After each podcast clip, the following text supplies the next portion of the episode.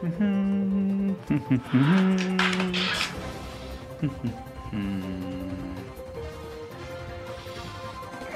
bandita.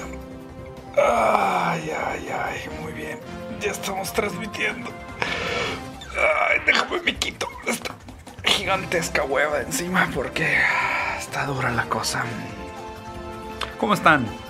Mi hermoso, sensual, vulnerable, vulnerable, desechable,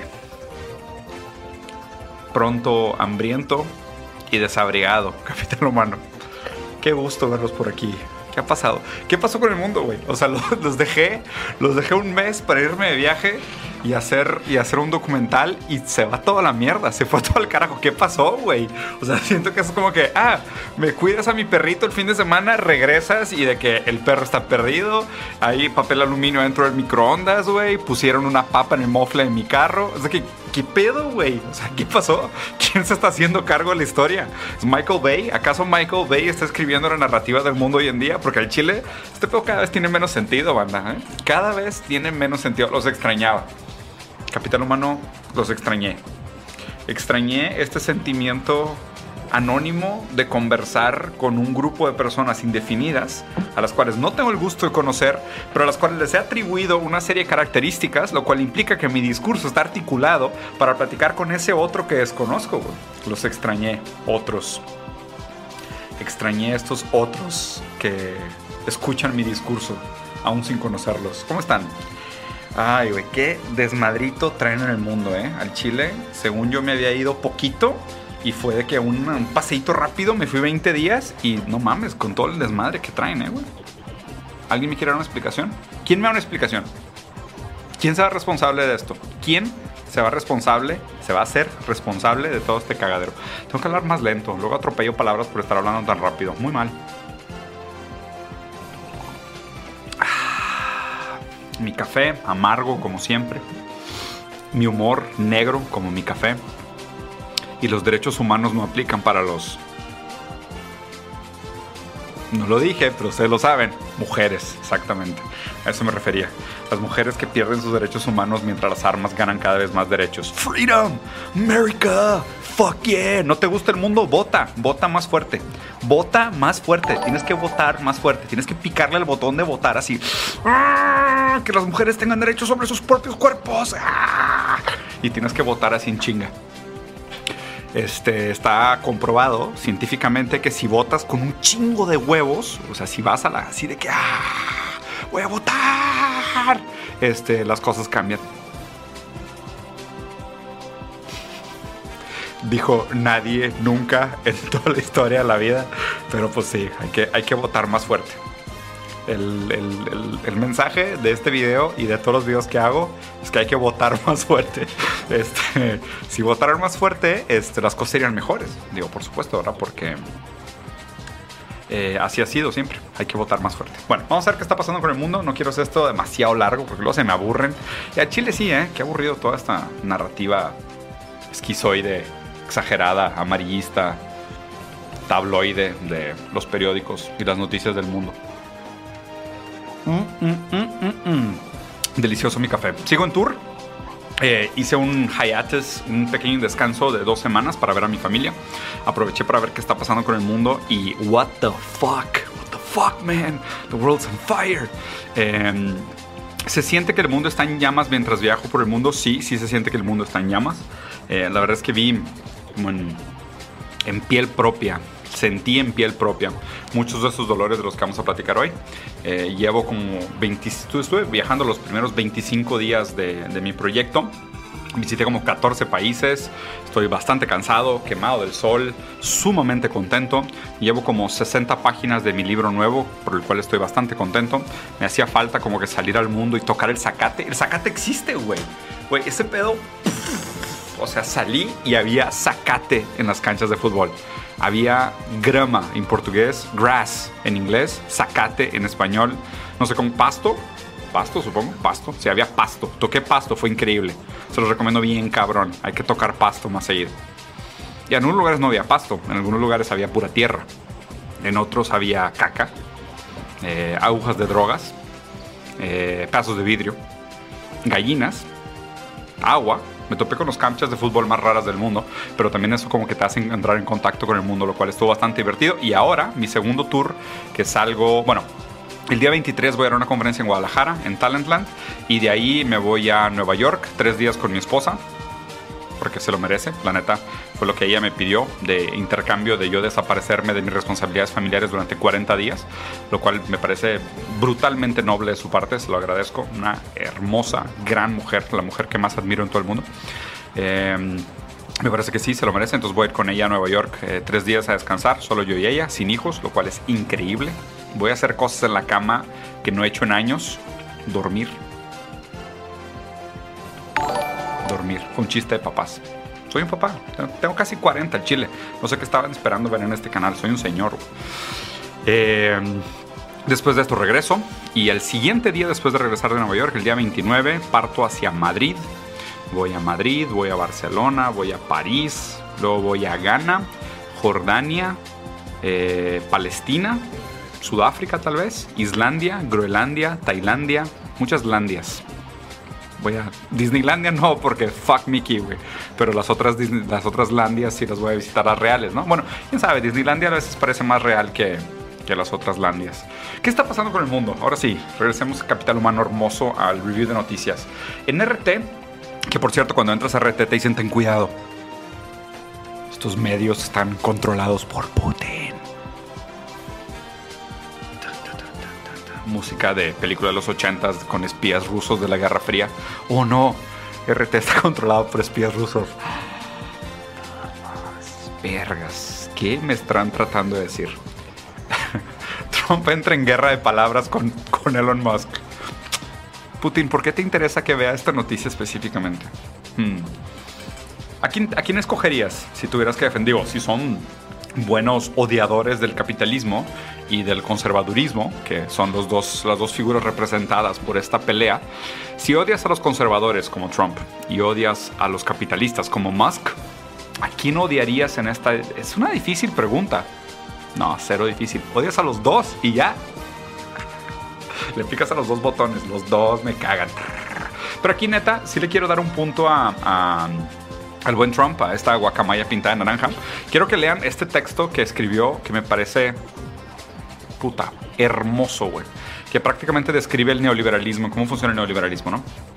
Cuando Elon Musk vino a la Casa Blanca pidiéndome ayuda para sus, menos, para sus múltiples subsidios y proyectos, lo que fuera que es un carro eléctrico que no jala durante mucho tiempo, o unos carros que se manejan solos que chocan, o una nave espacial que va a ningún lugar, sin lo cual, sin los subsidios, estos proyectos no serían nada. Y ahora me estás diciendo que sí, que eres un gran fan de Trump y de los republicanos. Y yo le podría haber dicho, arrodíllate y ruégame. Y él lo hubiera hecho. Ah, qué hermoso, güey. Qué hermoso ver realmente cómo funciona la relación catastrófica entre el capital y la democracia. ¿Qué es esto? Esta es la relación hermosa entre capital y democracia. Elon Musk es un cabrón que no tiene absolutamente ninguna postura política más que su deseo eh, fobe, fílico por el dinero y que seguramente debe suplementar alguna falta, ¿no? No quiero ponerme muy freudiano porque es muy temprano, pero seguramente debe suplir alguna falta. Entonces, eh, Elon, con su deseo fílico por el dinero, fílico en el sentido sexual. Raro, ¿no? O sea, el hecho de que tengan nueve hijos también, este güey es de que, dude, ya, güey, o sea, te gustan los cream pies, mucho pedo, o sea, no tienes que decir, ¡ay!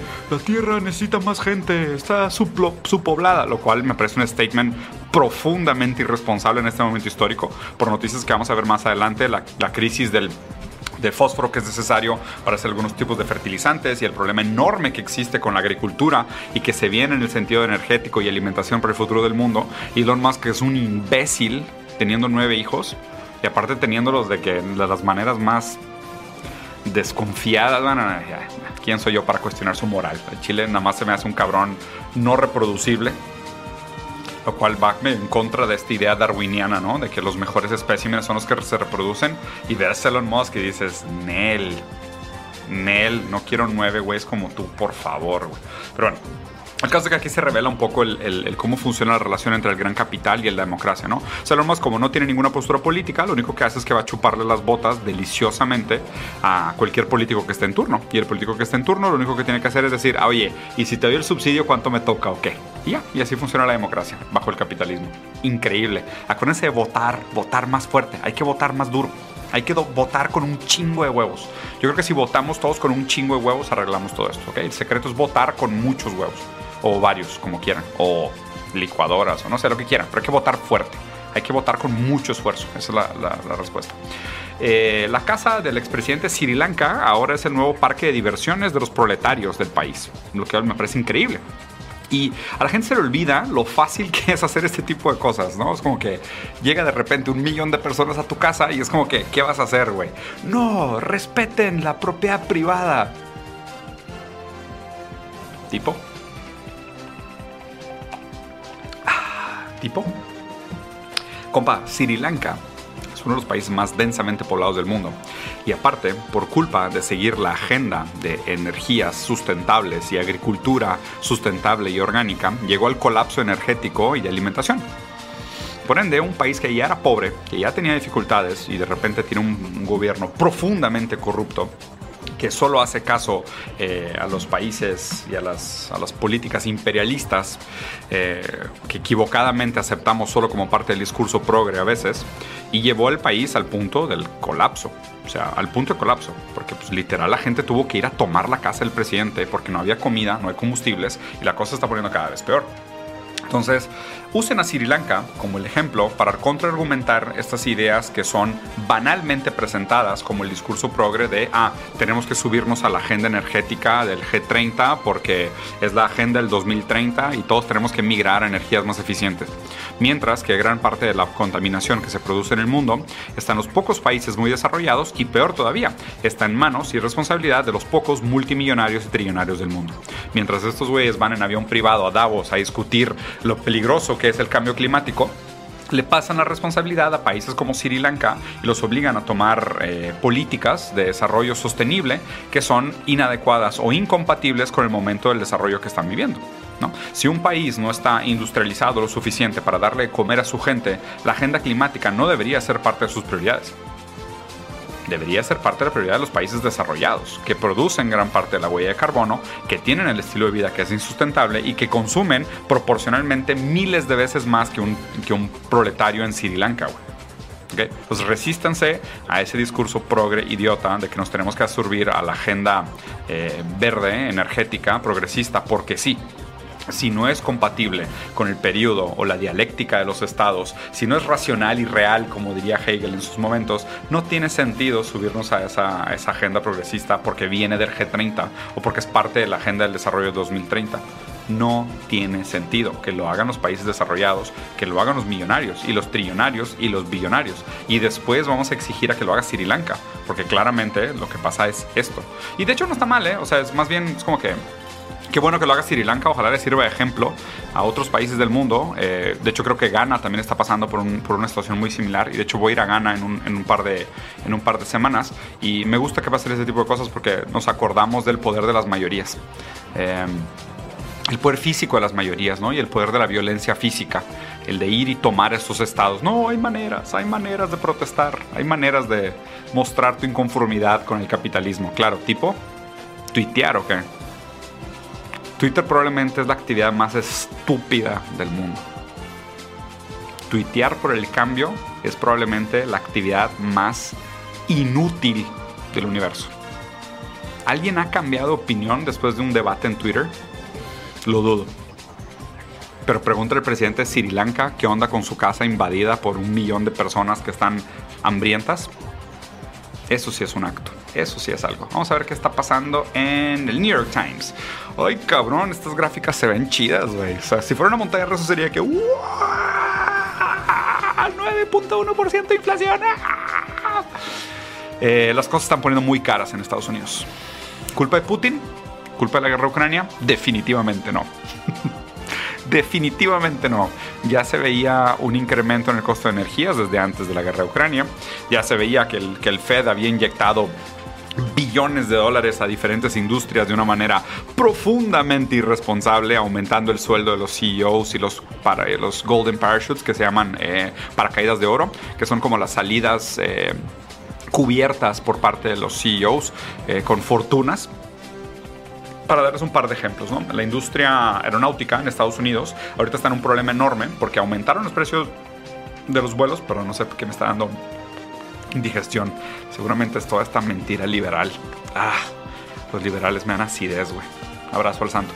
Eh, entonces definitivamente hay un, hay un tema aquí para darles un par de ejemplos como la industria aeronáutica, que dieron subsidios para la industria aeronáutica, pero ellos decidieron, ¿qué hicieron con ese subsidio? Ay, pobrecito, estamos sufriendo mucho porque el COVID afectó mucho nuestra categoría y como pues, el libre mercado no se autorregula, necesitamos ayuda del Estado para poder continuar funcionando, porque si no nos dan dinero, amenazamos con cerrar los aeropuertos y colapsar la vida del americano. Entonces el gobierno de Estados Unidos, no, no, no, no, no, no, no, no cierres, ten billones de dólares con tal de que sigas operando. Agarraron esos billones de dólares y dijeron de que, oye, güey, ¿y si nos los repartimos? estaría de huevos. ¿Cuánto nos dieron? 1.5 trillones. Mira, vamos a hacer esto. Está bien, hay que robarnos todo. Ok, nos damos un paracaídas de oro entre nosotros los CEOs de las grandes industrias eh, aeronáuticas de unos 956 billones y lo demás, pues sí, pues seguimos pagando suelos y pues, pero ¿cómo vamos a ganar más dinero, güey? O sea, no, no hay que aumentar el precio de los vuelos y a fin de cuentas la gente quiere volver a viajar, hay que reactivar la economía, hay mucha gente que no ha visto a sus familiares en años, literal dos años de pandemia, vamos a cobrarles más caro fue una gran idea, ¿no? Entonces, pues ahorita está esa crisis de la industria aeronáutica en Estados Unidos. Otro ejemplo vinculado a la salud, lo cual gracias, qué bueno que el capitalismo regula el mercado eh, farmacéutico. Eh, desarrollaron creo que una tercera dosis de la vacuna por también como 1.5 billones de subsidios y el CEO de esa empresa farmacéutica específica se pagó un paracaídas de oro de también como 900 millones de dólares. Y dijo, bueno, pues de ese 1.5 que recibía el gobierno para desarrollar esta solución farmacéutica, pues me voy a meter 900 millones en mi salida de la empresa porque fuck you guys, because capitalism is awesome. Y no existen alternativas, ¿eh? literal no existen alternativas, no hay alternativas, no hay nada que proponer, nadie nunca ha pensado en una alternativa viable, solo nos queda más que tomar fotos del apocalipsis desde nuestros iPhones con tres cámaras y decir, wow, se ve increíble el colapso de la sociedad moderna. Se ve increíble el colapso de la sociedad moderna desde las tres cámaras de mi iPhone que tendré que cambiar el siguiente año porque viene preprogramado con obsolescencia programada. Y sus componentes que tardarán cientos de miles de años en descomponer eh, serán menos longevos que esta foto del colapso de la sociedad moderna porque el capitalismo es lo único que tenemos, es la mejor de las alternativas. Eh, cuestionarlo es prácticamente una heresía eh, punida por cancelación pública. Y nada, va muy bien esto, eh, va muy bien. La verdad es que estoy muy contento con todo esto. Eh, siete aprendizajes de la inflación. Ne, ¿qué importa, güey? Es economía, o sea, es como astrología para hombres blancos que no tienen relaciones sexuales más que una vez al año. O sea, ¿qué importa la economía, neta? ¿Quién se la toma en serio todavía? Desde que, ay, el número sube, wow, el número sube, todo va bien, el número baja, no, el número está bajando, wow, ah, güey, Mercurio retrógrado. El animismo del mercado me parece increíble. Cada vez me interesa menos todo esto. Les digo la neta, lo único que me interesa hablar de la economía es la propiedad de los medios de producción. Todo lo demás me da hueva. Me da hueva porque tengo que asumir una serie de posturas con las cuales no estoy de acuerdo porque son profundamente idealistas y fantasiosas, voluntaristas, basadas en axiomas que no están basadas en nada más que el pinche sueño guajiro de un imbécil. Y nos tenemos que tomar en serio las posturas de los economistas como si el comportamiento humano se reflejara en, las relaciones del, mercado. Es increíble, es brutal que se tenga que hacer una crítica moderna a la economía. O sea, que tengamos que partir de valores modernos para criticar la modernidad. Es, es, es que es, puta madre, me psicotiza pensar ese tipo de cosas. Me es, me es, casi imposible tomarme en serio una crítica con valores modernos a la economía y al capital. O sea, por eso, por eso me quedo tanto en la idea del, del, del materialismo, la dialéctica materialista, de no, o sea, esos valores modernos son parte idealista de la constitución de, de la razón.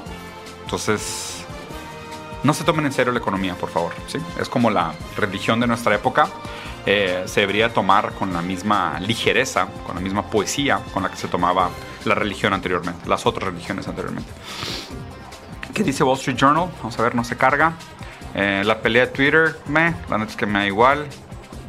Vamos a ver acá. Tengan cuidado con el visual thinking sobre la inflación y la recesión. Eh, Pues esto se viene a nivel global, la verdad es que creo que no hay manera de evitarlo. Eh, estamos viendo por muchos lados el colapso de la economía como la conocíamos. Está mostrando todas sus contradicciones internas, estamos viendo todos los desperdicios, las ineficiencias, eh, los riesgos de dejar que el mercado supuestamente se autorregule. Obviamente que nunca se autorregularía y además de no autorregularse porque es imposible, eh, existe el hecho de la intervención estatal manipulada por los intereses del capital, como lo vemos en la relación entre Trump y Musk, lo cual hace que todo este modelo sea no solo artificial, sino profundamente inviable e indeseable. No es, solo que sea imposible, es que es indeseable. No es el menos peor de los males, es lo que nos está matando. Esto es lo que me gustaría que la gente se quedara como, como conclusión de, este momento histórico. ¿no? Eh, y para que se den una idea de cómo funciona esto, el reporte de ganancia de los bancos nos da una idea de qué onda con la recesión. El reporte de rentabilidad y ganancia de los bancos nos da una idea de la cercanía de la recesión. Cuando los banqueros ganan mucho dinero, las cosas van bien. Cuando los banqueros ganan poco dinero, las cosas van mal. Mm. ¿Qué significará todo esto, capital humano? ¿Qué significará todo esto, capital humano? ¿Qué relación habrá Voy a poner musiquita de, de. ¿Qué relación existe entre la ganancia de los banqueros y la salud de la economía? Mmm, delicioso capital humano, tan desechable. Tú que eres lubricante de la molina de carne que se llama economía moderna. Eh, regresando a Latinoamérica, hay tres cosas que, bueno, América, la verdad es que busqué noticias en Latinoamérica, pero Estados Unidos como que dominó el ciclo de noticias. Pero quiero poner uno de Brasil, que este sí, la verdad, se me hace una hija de putada, mastodóntica. Eh, y quiero usarla de aviso para el peligro de la derecha en Latinoamérica. El peligro de la radicalización de los discursos políticos y la praxis que implica eh, detrás de todo este protofascismo latinoamericano, esta derecha reaccionaria latinoamericana. Lo digo porque y se lo he mencionado una serie de veces, a mí me parece que Brasil está un par de ciclos adelante de otros países latinoamericanos en el sentido político.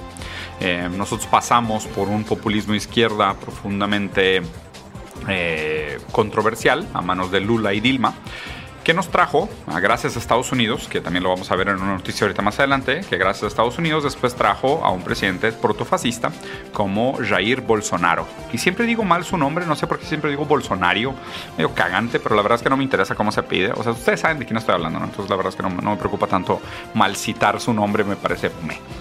El caso es de que nos trajo este, a este protofascista naco, terrible, inmoral, cerdo, es, no sé, escupitajo de humano, güey. No sé, es horrible ese cabrón.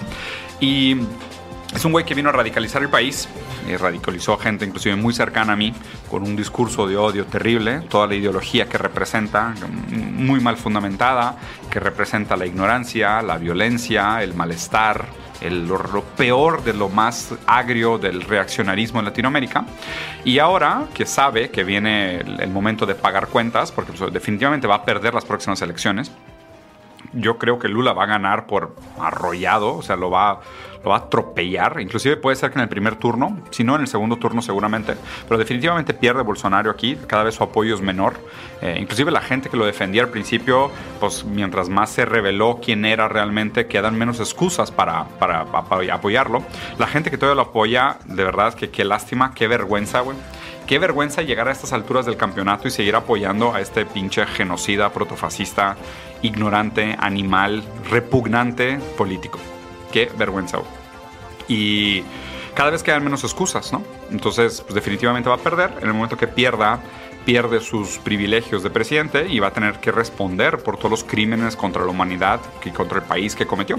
De haber regresado el país 40 años en el sentido diplomático, 30 años en el sentido económico, haber matado a 700 mil personas, haber dividido al país en un discurso de odio muy mal fundamentado eh, profundamente ignorante que promueve la violencia y las armas antes del diálogo y la educación. eh, y va a tener que responder por estos crímenes. Entonces, uno de sus últimos actos, y este me parece como el ejemplo de por qué no quiero, por qué me da tanto miedo ver una derecha reaccionar en otros países de Latinoamérica, por el momento en donde estamos, porque el malestar social, la desesperación de la gente, la pobreza, el creciente pánico a la falta de comida y abrigo, lleva al ser humano a sus, a sus comportamientos más indignos, por decirlo así. Eh, aquí lo que pasó, digo, para que se den una idea, un güey estaba haciendo la fiesta de cumpleaños en su casa y el vato trabajaba para el Partido del Trabajo, que es el PT, que es de izquierda en Brasil, y tenía su fiesta decorada con su candidato favorito. Entonces estaba con su familia, con su esposa y sus hijos, y entra un güey, un policía, eh, fan de Bolsonaro, y no, o sea, no solo especulativamente fan de Bolsonaro, sino gritando, aquí es Bolsonaro, hijos de su puta madre, con una pistola, disparándole a este vato en su casa en su cumpleaños, siendo que no se conocían. No tenía ninguna relación, sino que imagínense que un, o sea, poniendo el ejemplo en México, ¿no? O sea, alguien está haciendo su fiesta de cumpleaños eh, disfrazado de morena, y entra alguien del PAN con una ametralladora gritando eh, familia, eh, Dios y libertad y empieza a balasear todos los de la fiesta de cumpleaños. Así, eso fue lo que pasó en Brasil. Por si no fuera poco, las declaraciones del presidente, que fueron atroces, asquerosas, repugnantes y profundamente reprochables, no reconoció nunca a la víctima, no expresó sus condolencias a la esposa ni a los hijos que quedaron huérfanos por culpa de este imbécil. Y él, definitivamente un cabrón que es primero que nada un apoyador del discurso de odio y de la violencia, que ha dicho miles de veces y que, la violencia es la solución, que su especialidad es matar, que lo que tiene que hacer con la izquierda y los comunistas es dispararles o tirarles una granada. Y cuando pasa algo de esto, pues definitivamente reafirma su postura, ¿no? Porque lo que hace aquí es hablar de que no, la violencia es mala para todos lados. Es de que, güey, aquí no hubo una simetría. O sea, aquí no, es simétrica la violencia. Un cabrón entró al cumpleaños de otro con una pistola, decirle aquí es Bolsonaro, hijo de tu puta madre, a dispararle, porque tenían diferencias ideológicas y políticas. Aquí hay un fascista y un ciudadano. No hay otra manera de verlo. Eso ese es el discurso que promueve la derecha en Latinoamérica. Por eso tengan mucho cuidado con los discursos que promueve la derecha en Latinoamérica, los liberales siempre acaban de los lados de los fascistas. Y esto es histórico, vayan a verlo históricamente. Los liberales defendiendo su postura de libertad siempre acaban del lado de los fascistas. Al final, del, cuando se pone dura la cosa y hay que definir entre fascismo y comunismo, siempre se van por los fascistas. Los liberales siempre acaban del lado de los fascistas, así que tengan mucho cuidado a quién apoyan y los discursos que apoyan porque tienen una tendencia histórica muy clara, muy establecida y muy bien documentada. Continuando con las buenas noticias, vean este hermoso. Hay un video precioso, güey. Que digo, lo puedo poner acá y yo creo que sí se va a cargar probablemente después de algún comercial. Sí, después de algún comercial. Ni siquiera tengo que ponerlo con sonido ni nada. Pero hubo esta balacera en la, en la escuela de Uvalde, si no me equivoco, en Estados Unidos. Lo cual, pues entró una persona armada a matar a una serie de niños, como sucede pues prácticamente mensualmente en Estados Unidos. Pero aquí lo interesante es que habían unos policías que estaban ahí y llegaron a tiempo, antes de la balacera, y ya se comprobó con videos que estaban adentro de la escuela y decidieron no hacer nada. Entonces, lo que me parece más chido de este video son dos cosas, y quiero ver si se ve aquí.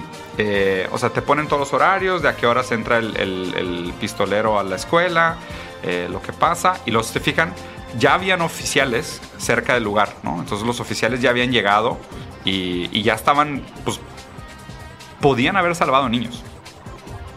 Podrían haber salvado niños definitivamente podrían haber salvado niños.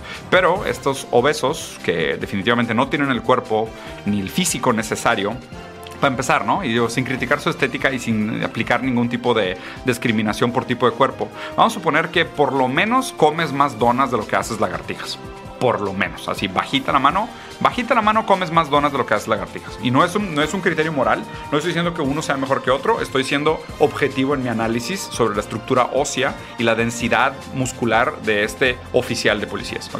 Entonces, este, esta persona que come más donas de lo que hace lagartijas, está aquí parado este, mientras alguien está amenazando a una serie de niños con una pistola.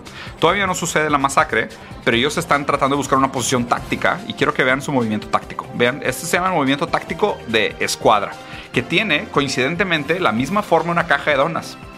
Creo que hay algo aquí, ¿eh? Puedo estar equivocado, pero hay algo aquí. Si han visto las cajas de Krispy Kreme de las donas, son como rectángulos, ¿no? Vean cómo se mueve este policía en forma de caja de donas se para en la esquina inferior derecha, da tres pasos hacia la parte superior derecha. Después llega a la esquina de la caja de donas, se mueve tres pasos hacia la parte superior izquierda de la caja de donas y luego baja a la parte inferior izquierda de la caja de donas. Ya que hizo la forma de la caja de donas, se esconde nuevamente sobre la pared. Súper, o sea, qué hermoso movimiento táctico de este señor que definitivamente come más donas de lo que hace lagartijas. Entonces se esconde aquí tras la pared mientras, oye, pues, este, pues, no han, no han empezado los asesinatos, pero pueden empezar en cualquier momento. Yo digo que vamos a replicar ese movimiento de la caja de donas. Eh, después creo que es este policía, es el que sí, sí, sí, sí, ahí va, saca su celular, saca su celular, donde tiene Aquí se ve claramente, no sé si lo pueden ver en pantalla, pero si no hay muchas fotos en todos lados donde lo pueden ver. Tiene una foto de la calaca de Punisher con la bandera eh, negra, azul y blanca de Estados Unidos, que está vinculada a todos estos grupos reaccionarios, conservadores, protofascistas eh, de Estados Unidos. Entonces miren cómo checa tácticamente Twitter. Por si algún liberal woke me dice algo al respecto. Aquí tengo mi fondo de pantalla del Punisher y aquí tengo mi pistola tácticamente reposada sobre mis senos masculinos. Entonces, eh, checa Twitter, no, todo bien, todo bien, no me han, nadie le ha dado like a mis tweets, nadie, nadie le ha dado like a ninguna de sus publicaciones nunca en la vida. Entonces, ahora sí, déjenme seguir ignorando el hecho de que un asesino está a punto de matar niños en la escuela. Todo bien, perfecto. Sigo aquí en la esquina derecha de la caja de Krispy Kreme. Cuatro minutos después, los oficiales se retiran del pasillo y se ponen al cubierto porque se puso dura la cosa. Ahora sí murieron niños de verdad. Está poniendo tenso el ambiente, ¿no? Entonces, 19 minutos después, llegan más algunos con escudos balísticos. Nadie ha hecho nada. Eh, o sea, fíjense. ¿Para qué quieren más armas en Estados Unidos, güey? O sea, ¿faltaron armas aquí? Porque veo a muchos comedonas, güey, con AR-15, metralladoras, escopetas, granadas, escudos balísticos. Y, un chavo que se metió a esta escuela a asesinar niños, que, que estaba armado también contra cuántos hombres en el pico de su forma física que decidieron no intervenir. Faltó armas, o sea, faltaron armas aquí, ¿no? O sea, el problema aquí es que faltaron más armas. Claro, sí, la solución definitivamente fue el tema de ponerle más armas, ¿no? 48 eh, minutos después se escucha el pistolero disparar cuatro rondas más. Y todos aquí platicando sobre Krispy Kreme. Digo, solo puedo intuir que están hablando sobre Krispy Kreme. La verdad es que no, no tengo ninguna evidencia, pero solamente, o sea, la única explicación lógica sería que estuvieran hablando sobre Krispy Kreme. O sea, no veo ninguna otra explicación. Em, todos aquí actuando su fantasía táctica de Call of Duty en la vida real, sin pasar nunca al acto, como todo un comportamiento incel, la vida entera se la pasa actuando en la ducha, cómo sería rechazado por la mujer de sus sueños sin jamás hacer nada al respecto. Ellos aquí también viven sus fantasías eh, infértiles de participar de una balacera, pero no hacen más que revisar sus celulares con un fondo de pantalla que representa simbólicamente un personaje castrante y agresivo y violento como Punisher, pero no hacen nada al respecto. Que hecho Punisher si existiera, seguramente lo hubiera hecho algo al respecto de ellos Imagínense cómo Punisher se comportaría al ver un video como este, para que alguien justifique tener el fondo de pantalla de Punisher. Entonces, total, digo, no pasa absolutamente nada. Ya, ya murieron todos los niños. Ahora sí, vamos a meternos. Listo, ya asesinaron todo un salón. Pasaron 57 minutos. Oye, pero hay que hay que ponerse gel en las manos, güey. ¿Cómo van? O sea, vamos a arriesgar nuestras vidas, pero no estamos locos. Sacas, es como que ¿Cuántas veces ha disparado?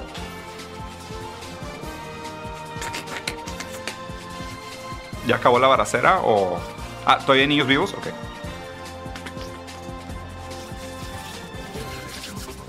Entre los dedos. ¿Ya acabo de matarlos? Ok, vamos, go, go, go, go, go. Ah, Estados Unidos es un puto chiste, güey. Crecer es darte cuenta que Estados Unidos es el malo de la historia crecer es darte cuenta que Estados Unidos es el más de la historia. 77 minutos después, los oficiales irrumpan en el aula y matan al pistolero. ¿Cuántas vidas después? Creo que faltaron armas, ¿eh? Digo, si, si hubieran tenido más armas. No, no, no, no, calma, calma. Pónganse en posición táctica porque seguro nos están grabando y no quiero que se vean todos como idiotas corriendo. Digo, ya no, ya no vamos a hacer nada, ya no hay que disparar, ya no hay que hacer nada, más métanse, ya. Sí, pónganse tácticos, tácticos, todos tácticos. Arréglense sus lentes de sol en lugares cerrados. Ajá, perfecto, fájense. Sí, esconde la panza, Jiménez. Jiménez, Jiménez, esconde el estómago. Rápido, rápido, tú, ve por donas, ya vamos a terminar. Ya, ya casi acaba esto. Yay. Otra cosa interesante de esto es que en el video oficial que sacaron, eh, para que se pudiera ver, eh, mutearon el sonido de los niños gritando por motivos éticos, ¿ok?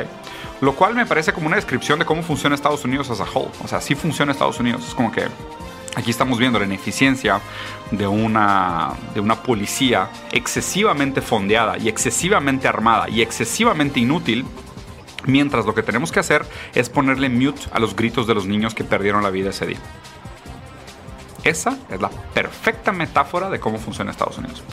Y para terminar con estas perfectas metáforas del funcionamiento de Estados Unidos, por si no lo vieron ayer, ayer estaban entrevistando a este güey, que su cara siempre me ha parecido sumamente chistosa, el señor Michael Bolton.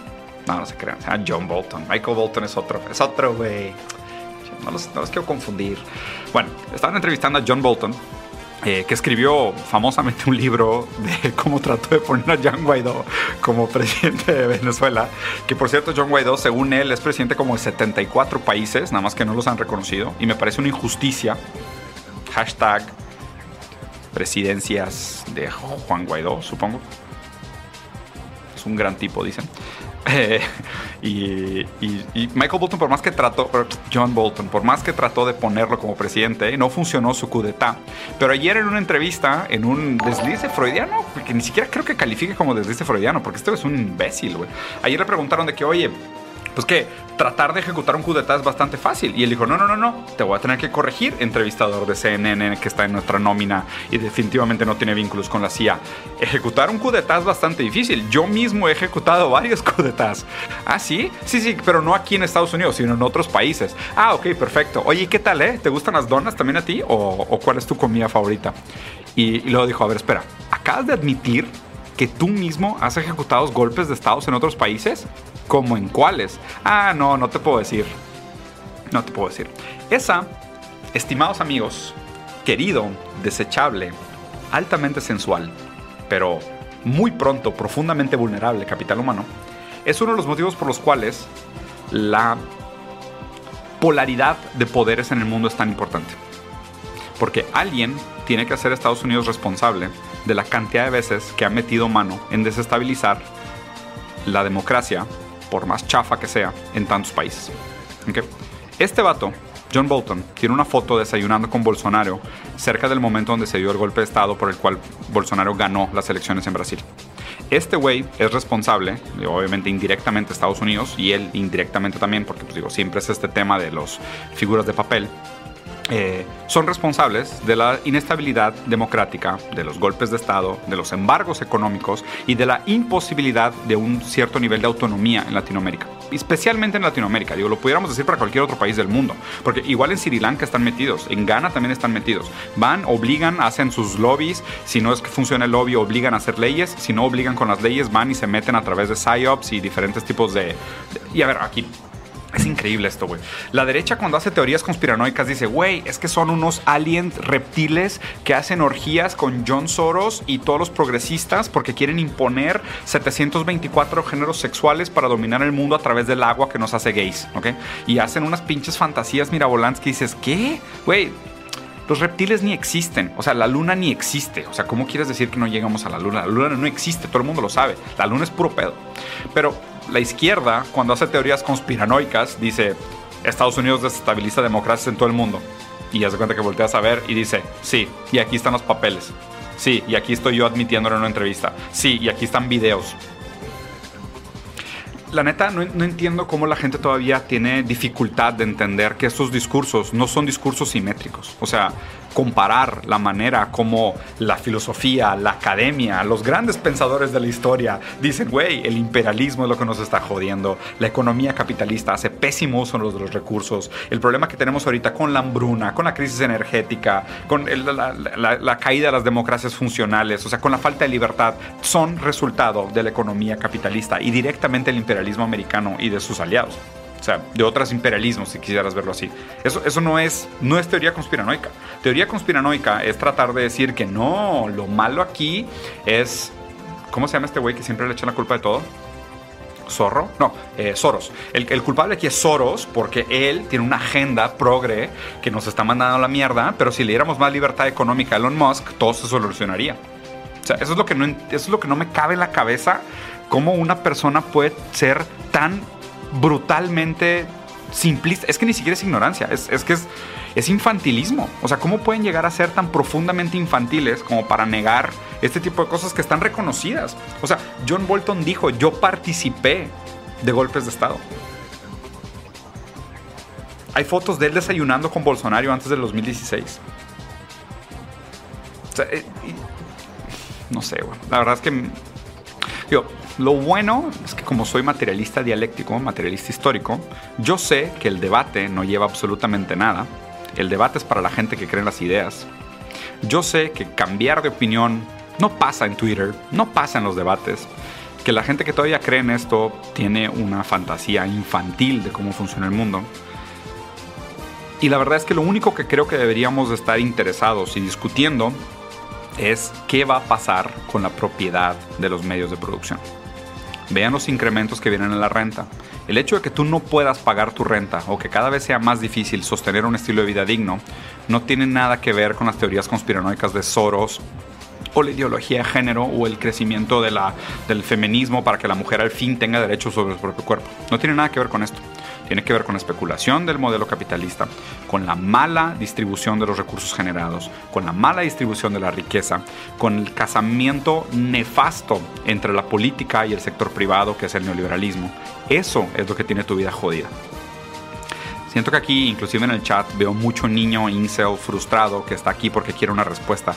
Dejen sus ideas en casa y escuchen un segundo o vayan a leer un segundo en lugar de estar buscando su sesgo de confirmación.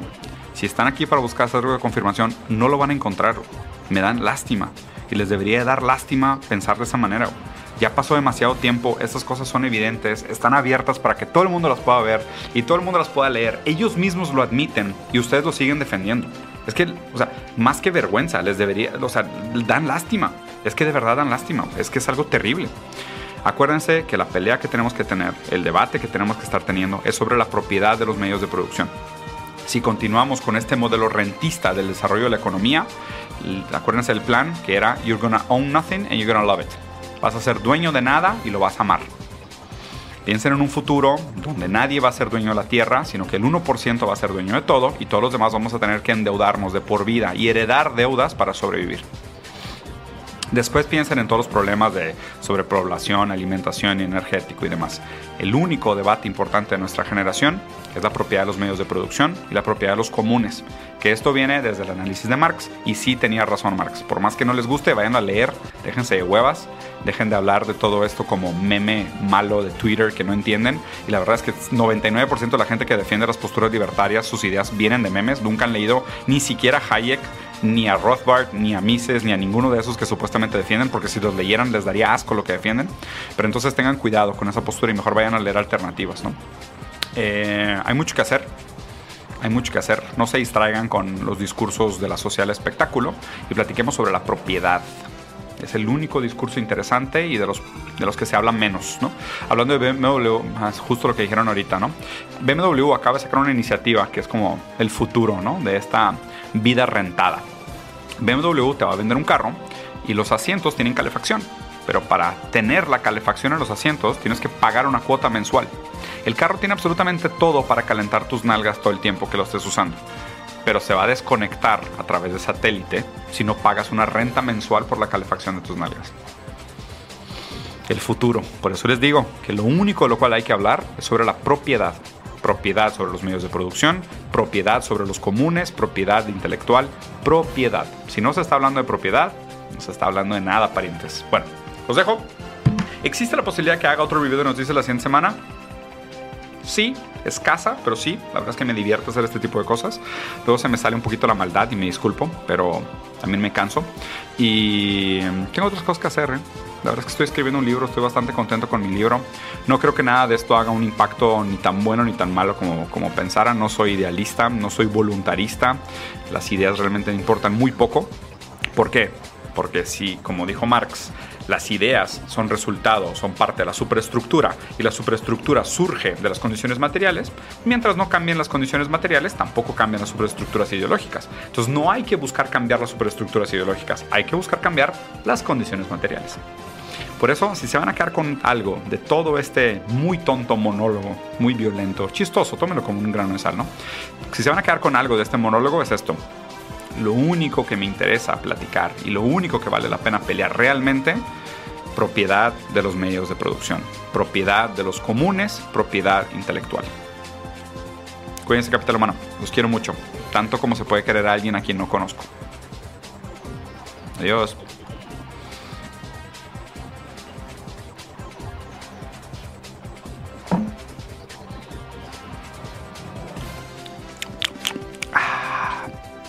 Mm, mm, mm,